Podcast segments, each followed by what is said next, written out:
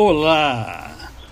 Hoje é segunda-feira, mais um dia lindo que Deus nos dá. E eu quero conversar com você sobre o seu bolso hoje. é, quero conversar com você sobre é, um, um tema muito importante e que é muito desvirtuado por é, algumas pessoas. E para isso eu preciso que você preste atenção uh, na carta de Paulo a Timóteo, no capítulo de número 6, no verso de número 10, que diz assim: Porque o amor do dinheiro é a raiz de todos os males, e alguns nessa cobiça se desviaram da fé e a si mesmos se atormentaram com muitas dores. Em primeiro lugar, eu preciso que você pense o seguinte: pense e responda a determinadas perguntas. Qual é o seu pensamento a respeito do dinheiro? O que é o dinheiro para você? Ele é ruim ou ele é bom? Ter dinheiro uh, afasta você do seu propósito. A abundância dele te afasta dos bons princípios, dos valores que você adquiriu. É o dinheiro o propósito da sua vida? Hoje eu noto isso, né? A juventude que já, já está é, no momento produtivo é, pensa em ganhar dinheiro, em ter dinheiro e ser rico, etc. É, e, e você, esse é o seu propósito de vida? Essas perguntas precisam ser respondidas para você mesmo saber o que significa o dinheiro para você. Porque, na verdade, o dinheiro é uma ferramenta que, bem usada, ajuda você a viver melhor. Né?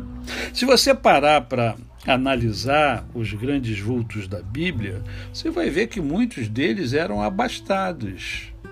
Né? Isto é, administravam bem aquilo que eles tinham em suas mãos. Né? Fazia com que isso fosse ampliado, com que aumentasse. Né? Administração financeira.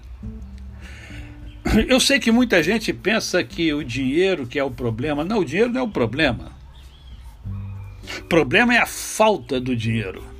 Porque aí você não tem paz, você não dorme, você fica preocupado, você fica estressado, aí tem AVC, tem um monte de coisa, porque não tem dinheiro. Né? E isso porque ele é mal administrado. Não importa quanto se ganha, importa como se administra, tá certo? Então você tem o direito de ser rico. Não há mal algum em você ser rico, né? Não há mal algum.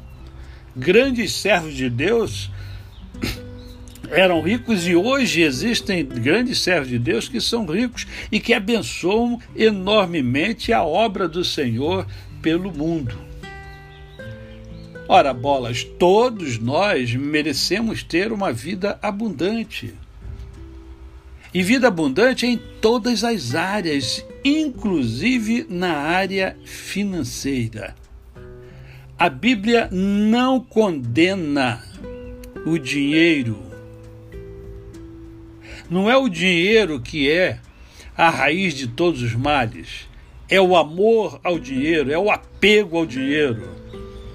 Sabe aquela pessoa é, é, é, que é, é, é, a gente chama aqui de usura, mas na verdade é usura, né? É aquele camarada que não, não abre a mão nem para dar bom dia, cara. Olha, eu conheço gente assim, hein? não vou dizer aqui não, mas eu conheço gente assim que não contribui de jeito nenhum, não ajuda a ninguém. Né? Então, né, essa usura, é lógico que o Senhor não se agrada dela. tá certo? Então você pode ser rico sim, você pode ter dinheiro sim e deve. Agora olha só, se você não gosta de dinheiro, eu passo para você a minha conta, você joga lá, não tem problema nenhum não, tá certo? Que é uma ferramenta que nos ajuda muito a realizar os nossos sonhos, tá? De repente você tem o sonho de é, de ir a alguma parte, por exemplo, Fernando de Noronha. Muita gente tem o sonho de conhecer aquela beleza extraordinária da natureza ali em Fernando de Noronha. Só que para ir lá você precisa de dinheiro, tem que né, ter um dinheiro para você poder fazer a sua viagem, é, se hospedar lá e, e desfrutar das coisas daquela natureza linda. Eu estou citando um exemplo, existem vários exemplos. Então, para, para de ter essa crença limitante de que o dinheiro, que não pode, crente não, não, não deve ter dinheiro. Não, se eu tiver dinheiro, isso vai me desvirtuar. Então você já está desvirtuado, querido. Você já está desvirtuado, a verdade é essa. Tá bom? Olha só, o que eu desejo para você é que você seja próspero em todas as áreas da sua vida. Ok? A você o meu cordial bom dia. Eu sou o pastor Décio Moraes.